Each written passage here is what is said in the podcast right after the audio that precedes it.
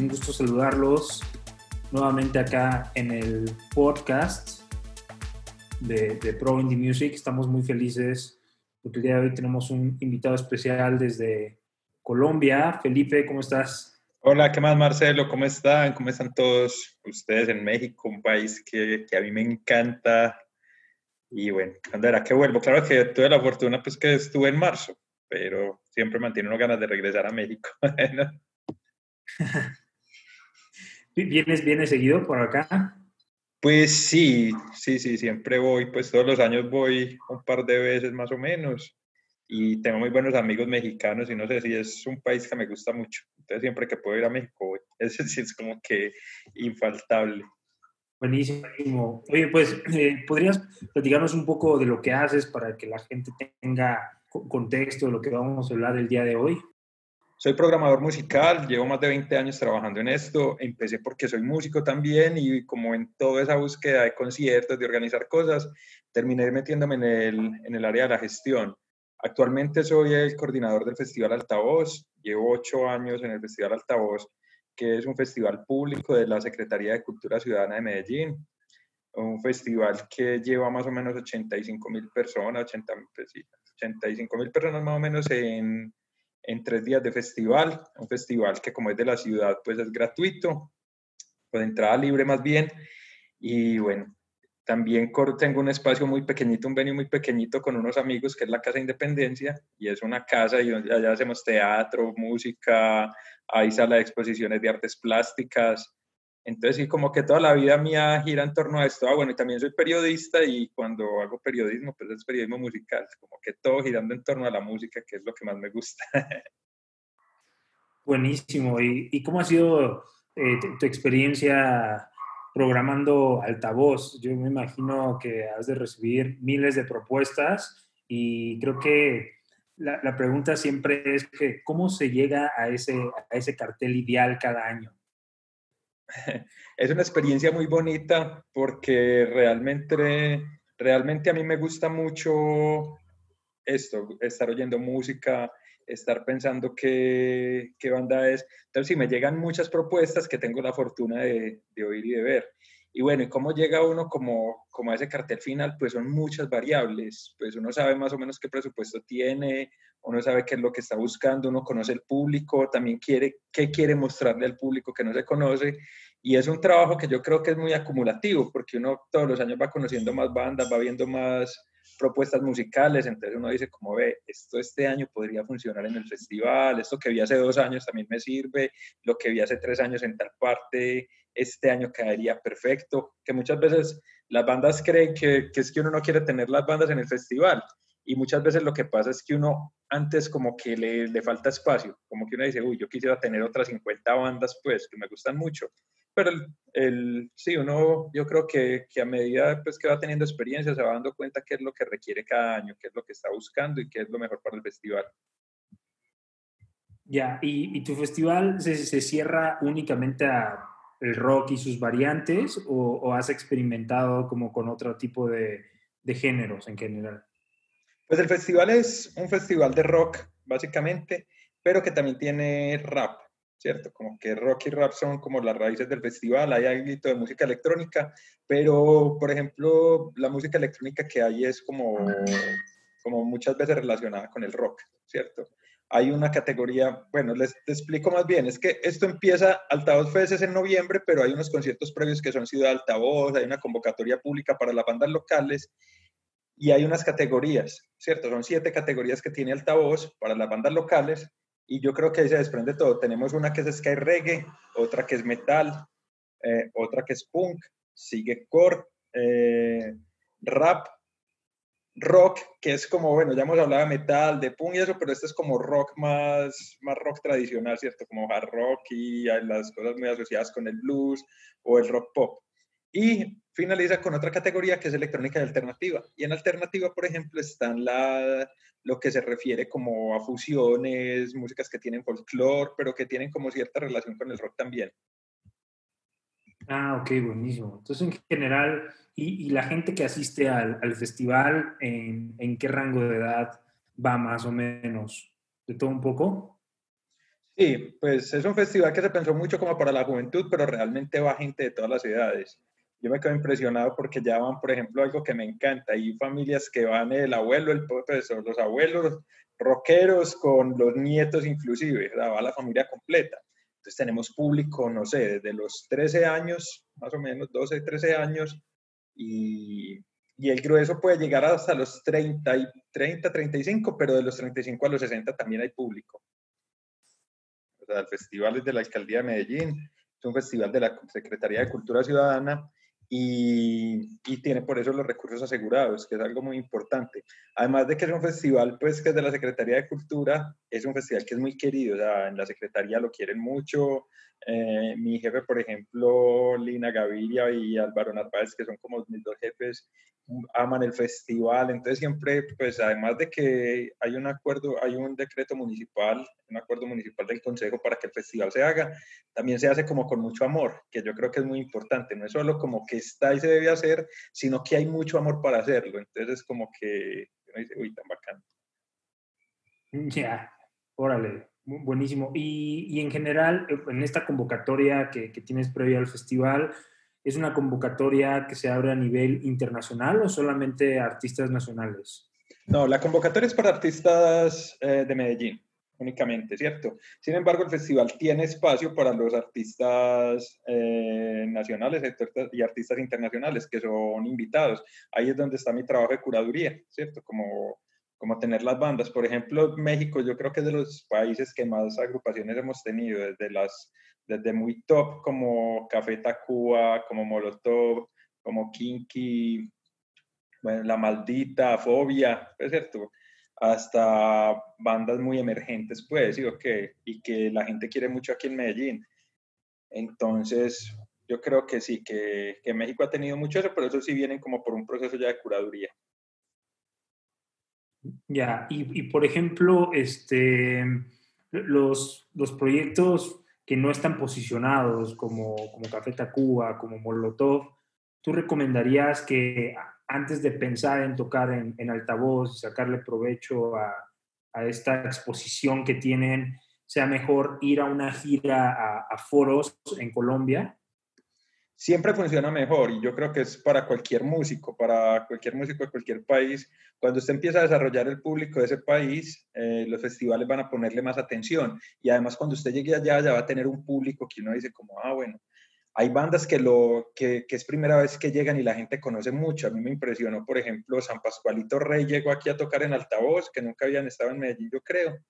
Bueno, o no sé si ya habían estado en un circular, ahí sí, bueno, ahí estoy fallando, pero pero de todas maneras era una banda que yo no me esperaba eh, que la conociera tanta gente. ¿Sí o qué? Entonces, yo creo que sí hay que hacer un trabajo previo en la ciudad a la que se va y pensar a qué ciudades quiere ir uno y para qué, porque las bandas muchas veces quieren ir a una ciudad y uno dice, bueno, pero sí pensar desarrollar un trabajo a más, a más tardar.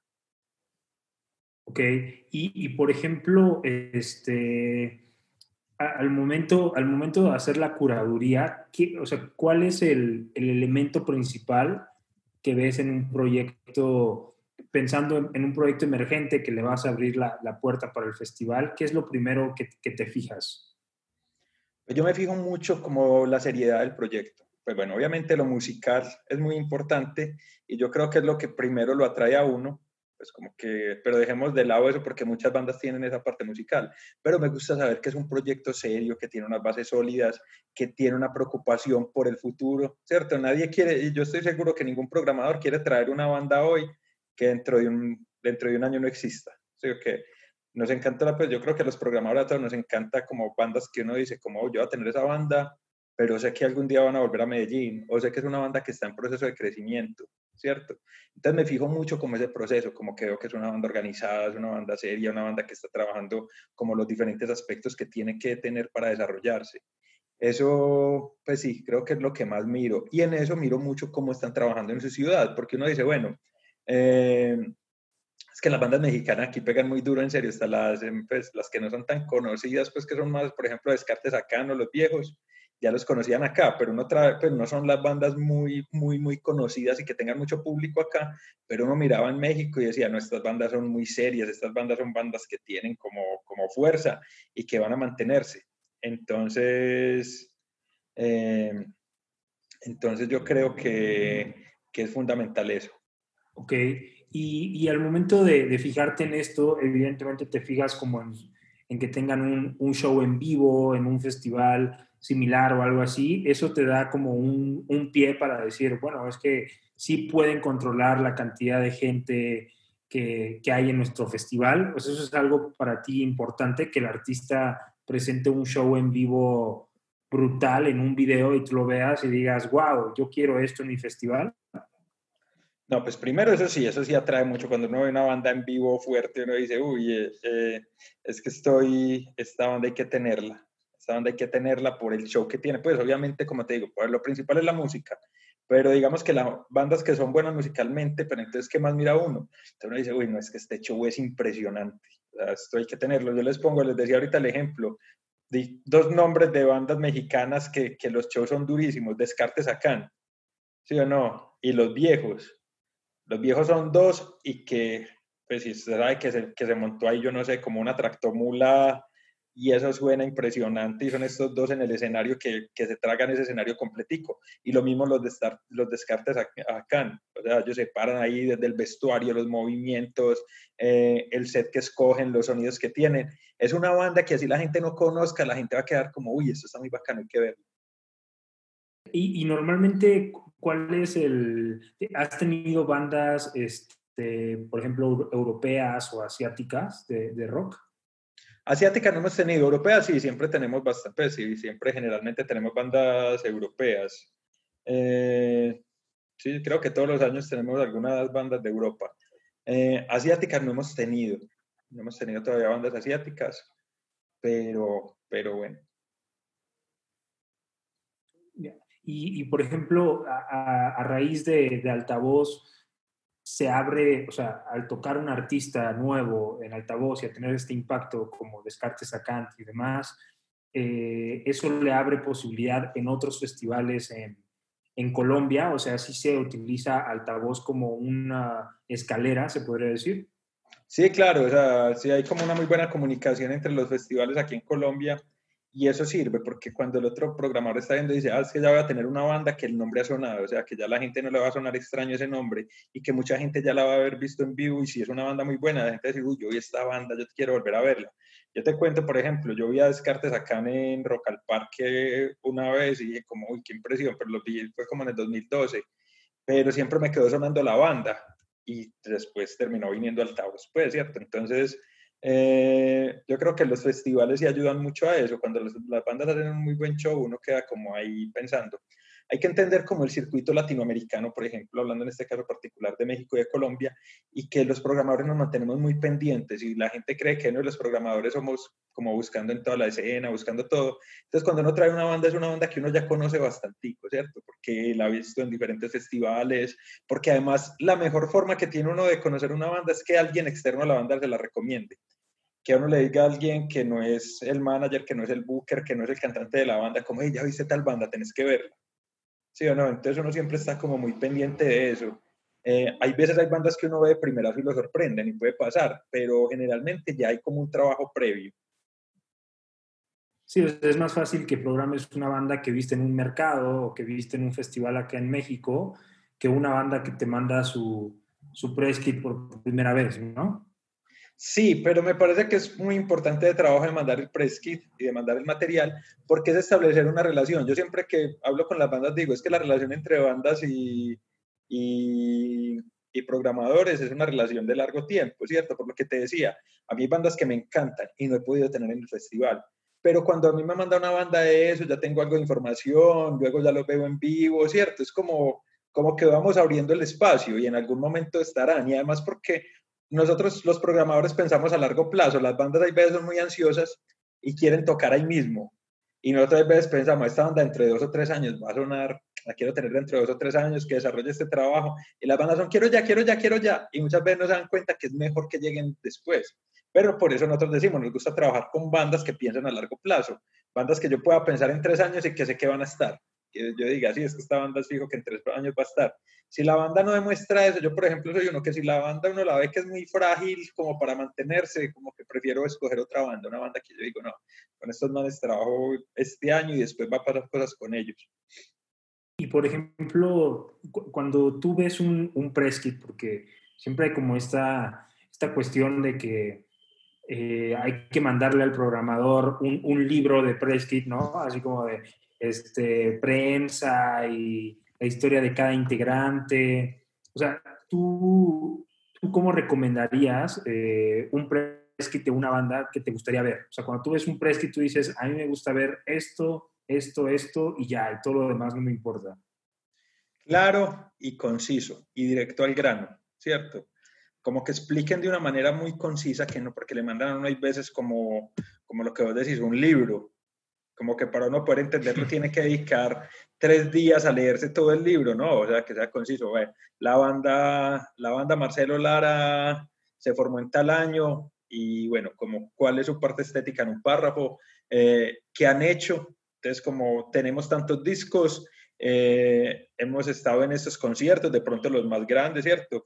Y fotografías o videos. Me encanta, por ejemplo, tener videos. Entonces, por ejemplo, una banda tocó en un festival muy grande hace siete años. Y muchas veces eso para un, para, por ejemplo, ah, estuvimos hace seis años en Vive Latino. Puede que para un, para un programador sea más interesante como y el año anterior tuvimos una gira por México de 53 fechas queda uno como, uy, 53 fechas, así sean espacios pequeños y las bandas a veces no entienden eso. Entonces, mirar qué es lo que muestra eso. Entonces, que sea conciso y que muestre la actualidad de la banda. Eh, que no empiecen como hace 10 años hicimos tal cosa, hace 9 tal, tal. Sí, eso es importante como lo más importante, pues no como hacer como el cronograma completo, pero sí es muy importante lo que están hoy. Bueno, tuvimos una gira, una gira de 53 fechas, eh, grabamos nuestro último CD, lo lanzamos el año anterior, o del nuevo CD ya hemos lanzado cuatro sencillos por redes, eh, por plataformas y por redes sociales, hemos tenido esta respuesta. Eh, hicimos este lanzamiento, lanzamos este videoclip, ciertas cosas que le digan a uno, esta banda está viva hoy, ¿cierto? Y está en un muy buen momento, están trabajando muy duro. Entonces yo creo que eso para mí es fundamental, ver como, uy, este es el hoy de esta banda, qué bien. Mm, ya, y por ejemplo, cuando una banda, eh, por ejemplo, sabemos que hay como convocatorias, como, como Ibermúsicas, ¿no? Entonces la banda tiene proyectado, ah, es que quiero tocar en altavoz el siguiente año. Para ti es, eh, es, viable eso de, mandar cartas cuando ya conoces a, a una banda o pues más bien eh, tú dices, no, primero voy a hacer, porque a mí me han, me han contado que normalmente los festivales eh, se generan como los headliners y a partir de ahí se genera el resto del, del, cartel. Entonces, una banda puede anticipar su ida a un festival como, como el tuyo con un año de anticipación o es inmediato. Por ejemplo, con altavoz no con un año, pero se puede empezar a conversar, pero sí porque por términos administrativos nosotros trabajamos año a año, ¿cierto? Pero sí, por ejemplo, si se presentan a ver música, si uno sí tiene, lo que pasa es que hay veces hay bandas que piensan que porque tienen los tiquetes no los va a programar, entonces empiezan, mándeme la invitación o no, no importa, y uno no, ya yo no, no puedo mandarte una invitación si no tengo claro, pues así no es fijo que te voy a, que te voy a tener en el festival. Entonces muchas veces la banda le dicen a uno y uno les dice, no te puedo enviar la invitación porque claro, vas a escribir y ver músicas, después ganas, y yo cómo voy a decir, no, mentira, no, decidí a la final que no, pero entonces cuando ya, ya la banda está en un proceso que uno dice como, como si quiero tenerlos, y la banda dice, bueno, yo tengo la posibilidad de conseguirme los tiquetes, me das una carta de invitación, uno le dice, sí, te voy a dar la carta de invitación porque si te la ganas es fijo que vas a venir al festival, porque te voy a programar. Entonces las bandas muchas veces confunden eso y me dicen como, pues nos dicen los programadores, no, mándeme la carta, no importa cómo sea. Y uno, pues no, es que no, es que si no, eso no queda obligación de que me invite. Y yo, sí, si yo mando la carta es porque te voy a invitar si pasas. O sea, si te conseguís los tiquetes, eh, te voy a invitar.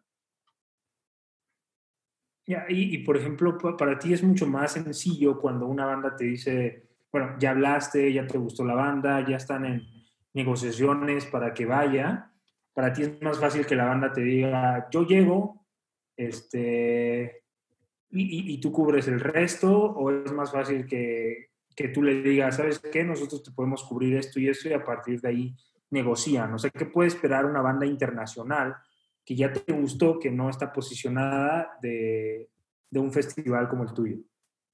No, yo creo que yo creo que siempre es bueno cuando las bandas le dicen a uno que pueden poner los tiquetes, que se los consiguen por otro lado, ¿cierto? Nosotros, Altavoz es un festival que, que siempre le paga las bandas, pero entonces uno dice como, ah, bueno, te voy a pagar tanto y si tú pones los tiquetes, ¿cierto? Entonces es como, siempre ayuda mucho. Entonces, cuando uno tiene una banda y la, pues cuando uno quiere tener una banda y la banda le dice, pues yo me consigo los tiquetes, uno queda como, uy, qué bien, y por eso. Y es muy bueno cuando lo consiguen gestionados, que no sale de la propia banda, sino que se puede gestionar a través de fondos como Ibermúsica, por ejemplo. Ya, y por ejemplo, en Colombia, ¿qué, necesita, ¿qué necesita una banda internacional para tocar? ¿Necesita alguna especie de permiso de trabajo o algo así o no tiene nada que ver?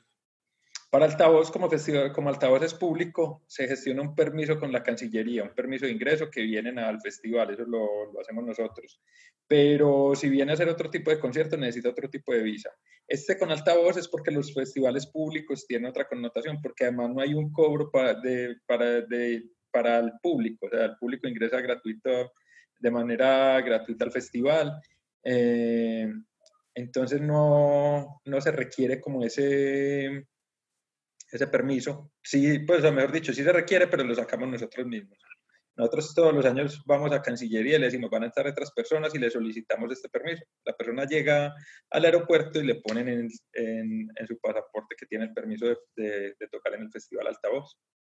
Pero si va a tocar, por ejemplo, a, a, tu foro y va como una gira de foros y eso, tiene que sacar una visa diferente. Sí, y es un tema que es bien problemático porque a veces no lo hacen y eso pasa en cualquier país, pues, ¿cierto? casi todos los países, yo sé, se necesita, entonces las bandas llegan, quieren estar aquí, vienen y llegan al aeropuerto y le preguntan, ¿qué van a hacer? A tocar, ¿no? Pero es que no puedes venir a tocar acá y los devuelven. Entonces sí es importante que las bandas cuando van a tocar algún lugar se averigüen cuál es como la normatividad de ese lugar respecto a, respecto a eso, como para poder llegar y tocar.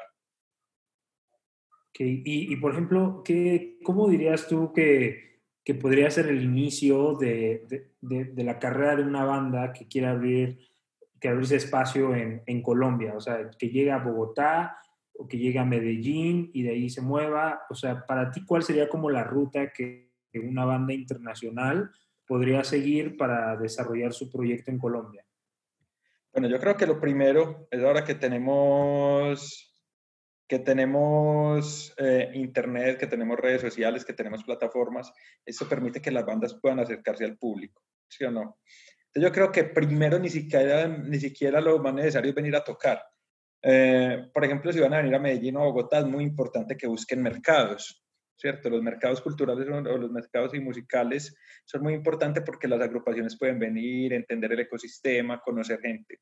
Segundo, conocer músicos de su, de su entorno. A través de un mensaje de Facebook, por ejemplo, eso funciona súper bien. Entonces, porque, porque la gente está, está en ese momento en contacto y yo digo, ah, es que yo soy una banda de punk, que tengo como referentes de Clash, Cortatu, tal cosa, y en, y en Colombia me encontré esta banda que tiene más o menos esto parecido, me escribo con ellos, ellos me pueden presentar a su público poniendo, poniendo algo en la, eh, en su página, ¿cierto? Entonces creo que es una forma. Y luego empezar a buscar medios de comunicación y después creo que sí llegar. O sea, me parece que es muy duro como llegar así aterrizar de la nada. O sea, como, ah, yo quiero llegar y aterrizar de la nada, es difícil. Primero se van abriendo esos contactos y luego ya se, ya, ya sí se establece. Ok, y, pero ¿cuáles serían las ciudades como principales que, que, por ejemplo, no sé, si yo voy a empezar a hacer pautas digitales de mi proyecto para Colombia, ¿cuáles serían las ciudades en las que tendría que marcar? Medellín, Bogotá. Medellín, Bogotá, Cali. Son como, bueno, Manizales tiene un festival muy importante eh, que es el Manizales Grita Rock. Yo creo que hay varias ciudades, pues, pero digamos que esas pueden ser como las que tienen un público muy fuerte ahora. Eh, que, recuerdes algún caso de alguna banda que, que, tú la viste en algún mercado y, y la presentaste en tu festival y, a raíz de eso empezó a desarrollar una carrera en Colombia. ¿Tienes algún caso de alguna banda que haya pasado eso? No, pues lo que pasa es que todas las bandas vienen, sino que ese desarrollo de carrera no es tan rápido porque necesita dinero, entonces las bandas no pueden estar viniendo. Pero, pero por ejemplo, los mismos San Pascualito Rey mantienen muy buena relación con Colombia, ¿cierto? Eh, Descartes Acán también, entonces ya tienen un público aquí, es una banda que logró, que, que logró generar pues como eso en el público y, y, se comunican como constantemente con ellos. La gente, yo creo que aquí en Medellín la gente es, pendiente como de las publicaciones de Descartes y eso. Ellos ya, habían, ellos ya habían estado antes en la ciudad, habían estado en Circular, entonces Altavoz fue su segundo concierto. Eh, el año pasado, por ejemplo, vino Elis Paprika y le fue, pero o sea, eso fue otra cosa que yo quedé como, como en serio. O sea, incluso una de las comunicadoras del Festival Altavoz me decía, apenas le, apenas le dije que venía Liz Paprika, no, no puedo creer. Es que yo tuve un despecho amoroso y todo el despecho me la, me la pasé oyendo a Liz Paprika, yo en serio. Cuando llegó, un poco de gente cantándole las canciones y creo que, que está muy interesada en mantener su contacto con Medellín. Entonces sí, yo creo que es un trabajo a largo plazo, pero de mucha constancia. Entonces se esperaría que un artista que va a, a un festival este, en, algún momento regrese en seis meses o en un año, ¿no? Para, realmente generar un público en la ciudad. Sí, yo recomiendo que la banda, si va a ir a una ciudad, sepa que, que, debe volver, porque es donde está el trabajo realmente, en la constancia. Por eso también yo le recomiendo mucho a las bandas, escojan a qué ciudad va a ir, sobre todo si es inversión propia. Si usted, por ejemplo, lo invitan a unas partes y le ponen tiquetes y eso, pues uno va. Pero si usted va a invertir en una ciudad, pues no se vaya para todas, porque usted no va a tener el dinero para, estar, para ir, voy a ir este año a 10 ciudades. O sea, en 2020 voy a ir a 10, 2020 pues no, no es el año ideal para hacer ese ejemplo. Pero digamos en el 2021. En el 2021 voy a ir a 10 ciudades de Latinoamérica. Bueno, y uno dice, sí, vas a ir a 10 ciudades. ¿Y quién te va a poner los tiquetes? No, la banda hizo unos ahorros y con esos ahorros vamos a ir a 10 ciudades. Bueno, muy bien y dentro de seis meses vas a poder volver a esas 10 ciudades o qué va a pasar, ¿cierto? Porque entonces hay que tener como muy claro el plan. Sí, sí, porque muchas veces se quieren comer o se quieren hacer una gira así como espectacular por todo Latinoamérica y, y, ya después ya no regresan a ninguna de las ciudades y al final no, no se creó el público cautivo, ¿no?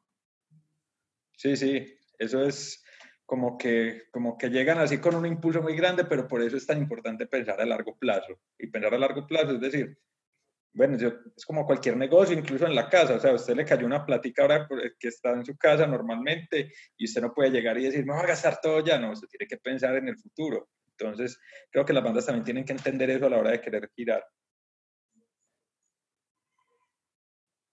Ya, ¿y cuál ha sido de las ediciones eh, que, has tenido del festival? ¿Es una banda que, que, te voló así la, la, cabeza por su show, por, por, cómo presentaron, por la respuesta de la gente?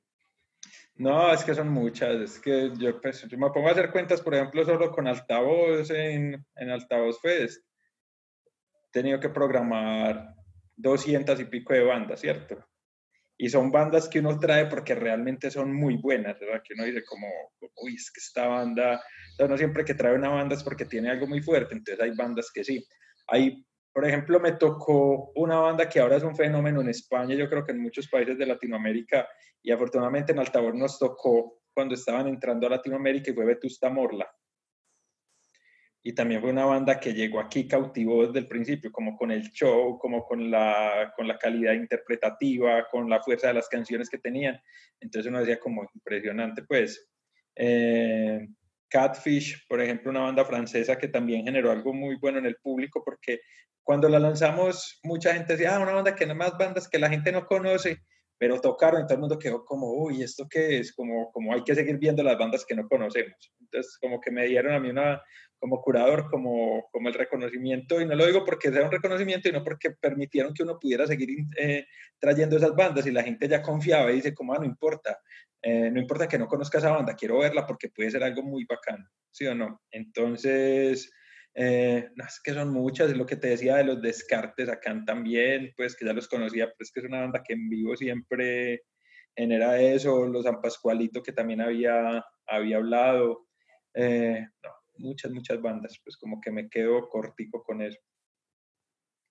¿Y, qué piensas del uso de la, de la tecnología como para buquear, para hacer como varios procesos? O sea, si tú, tú pudieras hacer una, una carta de cosas que quitarías del trabajo que haces, que lo pudieras hacer por medio de alguna aplicación o algo así, ¿qué sería? No, pues como decir, como que me gustaría trabajar con esas aplicaciones para programar. No, yo creo mucho como en la parte humana de la música. Entonces, como, pues, por ejemplo, yo, yo no me guío tanto muchas veces que por las reproducciones. Obviamente uno sí mira eso, ¿no? Como programador, mirar cómo está la banda en la ciudad. Pero yo creo que también está esa parte espiritual. Y si no nos quedaríamos en eso, porque imagínate, pues, si el, el algoritmo o, o, los datos, pues, o la data pero entonces programaríamos las bandas que manejan más bien redes sociales, ¿cierto? Yo creo que no, yo sí creo que el trabajo de curaduría a mí sí me sigue pareciendo muy importante como ese lado humano, o sea, como que una banda lo conmueva a uno. Sea, yo te digo, por ejemplo, otra banda que a mí me, me encantó, pues, es una cantante, no es una banda, pero es una cantante con banda que se llama Ava Rocha, una brasileña. Yo creo que si yo la busco aquí en mm. plataformas y en redes no me va a funcionar, pero ni cinco. Pero ese show es hermoso, ¿sí o qué? Entonces es como, como que sí, pues yo puedo, yo puedo obtener la aplicación, cuáles serían las bandas que funcionan en Medellín pero ella no me aparecería por ningún lado. Lo mismo que todas las bandas mexicanas que te he dicho, que son buenísimas y que nos ha ido muy bien con ellas, pero no estarían nunca en la aplicación, ¿cierto? Si, si así se diera. Entonces yo creo que sí hace mucho parte como ese lado humano.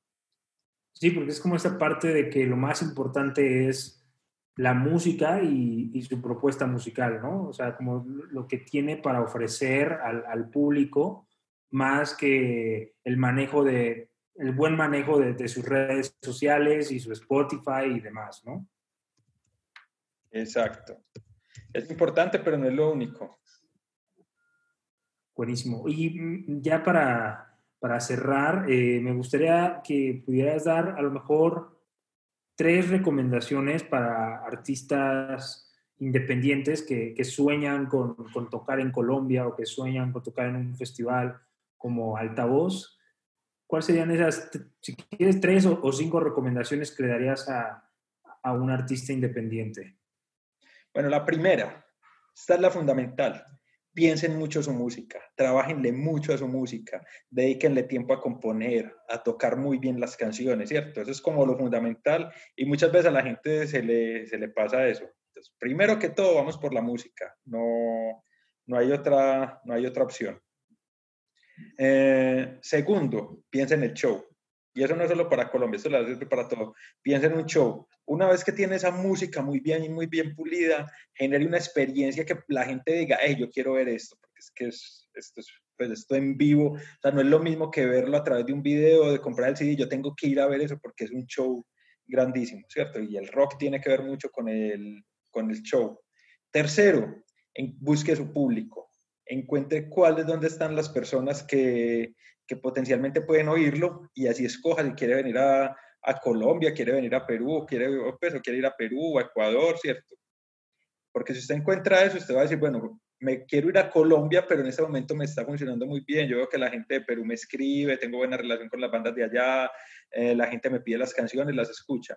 Entonces, bueno, defina eso y, y trabaja en esa. Cuarto, empieza a establecer contactos con la gente de allá de la ciudad, con la gente de la industria, son mensajitos, eh, mira Felipe, esta es mi banda, te quiero enviar este CD, sin ser canción, no lo hagan seguido porque es que ya, ya se vuelve spam y uno como que automáticamente ya deja de pensar en eso, porque hay gente que todos los días le escribe a uno y se vuelve como, no, ¿verdad? pero mira, Felipe, lanzamos nuestro nuevo disco, te, te, te gustaría, nos gustaría que lo oyera. Pues Felipe o cualquier persona, pongo el ejemplo pues como personal, pero cualquier programador investiguen qué festivales hay en la ciudad, qué venues hay y empiecen a planear cuándo venir. Y contáctense con periodistas también.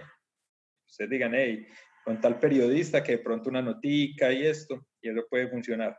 Y quinto, empiezan a trabajar para ir y regresar. O sea, cuando estén pensando en que van a venir a una ciudad a la que quieren trabajar, como les decía, que escogieron que quieren trabajar en esa ciudad, pues luego pasen a al otro punto, que es decir, eh, quiero ir esta vez, y cómo haría para regresar. O sea, como me parecería importante que por lo menos empiecen a dibujar la segunda, la segunda avenida. No, pues yo sé que es muy difícil decir, vamos a ir en marzo y vamos a, regresar en octubre. Pero sí pueden decir, vamos a ir en marzo vamos a hacer estos toques y vamos a tratar de regresar el siguiente marzo. ¿Cierto? Y para volver a regresar el siguiente marzo vamos a hacer estas acciones, vamos a hacer una gira de prensa cuando estemos allá, vamos a comunicarnos con estos programadores para que nos vean, vamos a trabajar, a, tratar de hacer una base de fans sólida, si sean muy poquitos, pero empezar a hacer crecer nuestra base de fans. Entonces tenemos 20 personas que siempre nos escriben desde Medellín, nos escriben por Facebook o por Instagram.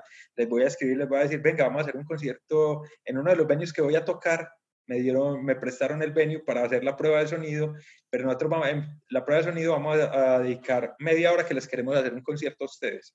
Y eso les va a generar una base sólida y de gente que, que usted le puede decir, ayúdenos a enamorar a la ciudad, cuéntenle a sus amigos que estamos acá. Eso, yo creo que son como cinco consejos que les pueden servir para, para eso.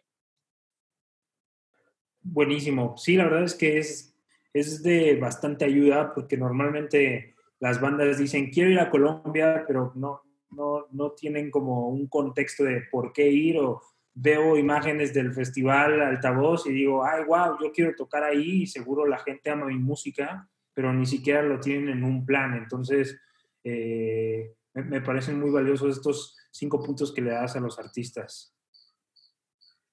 Sí, yo creo que es importante y por acá los esperamos. Acá quieren mucho las bandas mexicanas o los artistas mexicanos de todos los géneros, pues, porque no es ni siquiera es como muy tradicional. O sea, México es muy fuerte culturalmente en toda Latinoamérica. Y eso ustedes lo saben muy bien.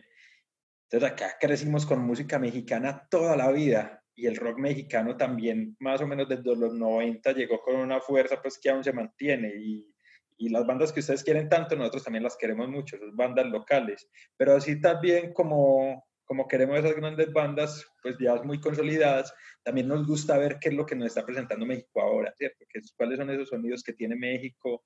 Y, y, son muy bien recibidos acá, mejor dicho, queremos mucho a México acá en Colombia, entonces trabajen y vengan para poder tenerlos acá. Buenísimo, pues te, te agradezco por, por haber aceptado esta conversación, entrevista, Felipe, para todos los miembros de, de nuestra comunidad. Eh, siempre se nos hace muy valioso compartir con ellos como esta perspectiva de programadores, de profesionales de la industria, pues, para que entiendan, ahora sí que no, no de mi voz, sino de la voz de, de la gente que, que, tiene los festivales, que trabaja en toda esta área eh, y puedan entender qué deben de hacer para trabajar en su proyecto y cómo en algún momento van a poder mandarte su propuesta y que tú digas, vaya, esta banda sí ha trabajado, está increíble, la quiero en mi festival, ¿no? Creo que ese es el, el objetivo. Entonces te agradezco mucho por, por, haber estado con nosotros y nada, si quieres decir las, las redes sociales de Altavoz para que te sigan. Claro, uh, Altavoz sitio oficial en Facebook, arroba Festival Altavoz en Instagram y arroba Altavoz Fest en Twitter ahí los podemos, nos podemos seguir encontrando. Buenísimo, pues muchas gracias por tu tiempo, Felipe. Seguimos en, en comunicación y espero que todo, todo fluya con esto de la pandemia. Listo, nos vemos pues. Chao, gracias. Chao.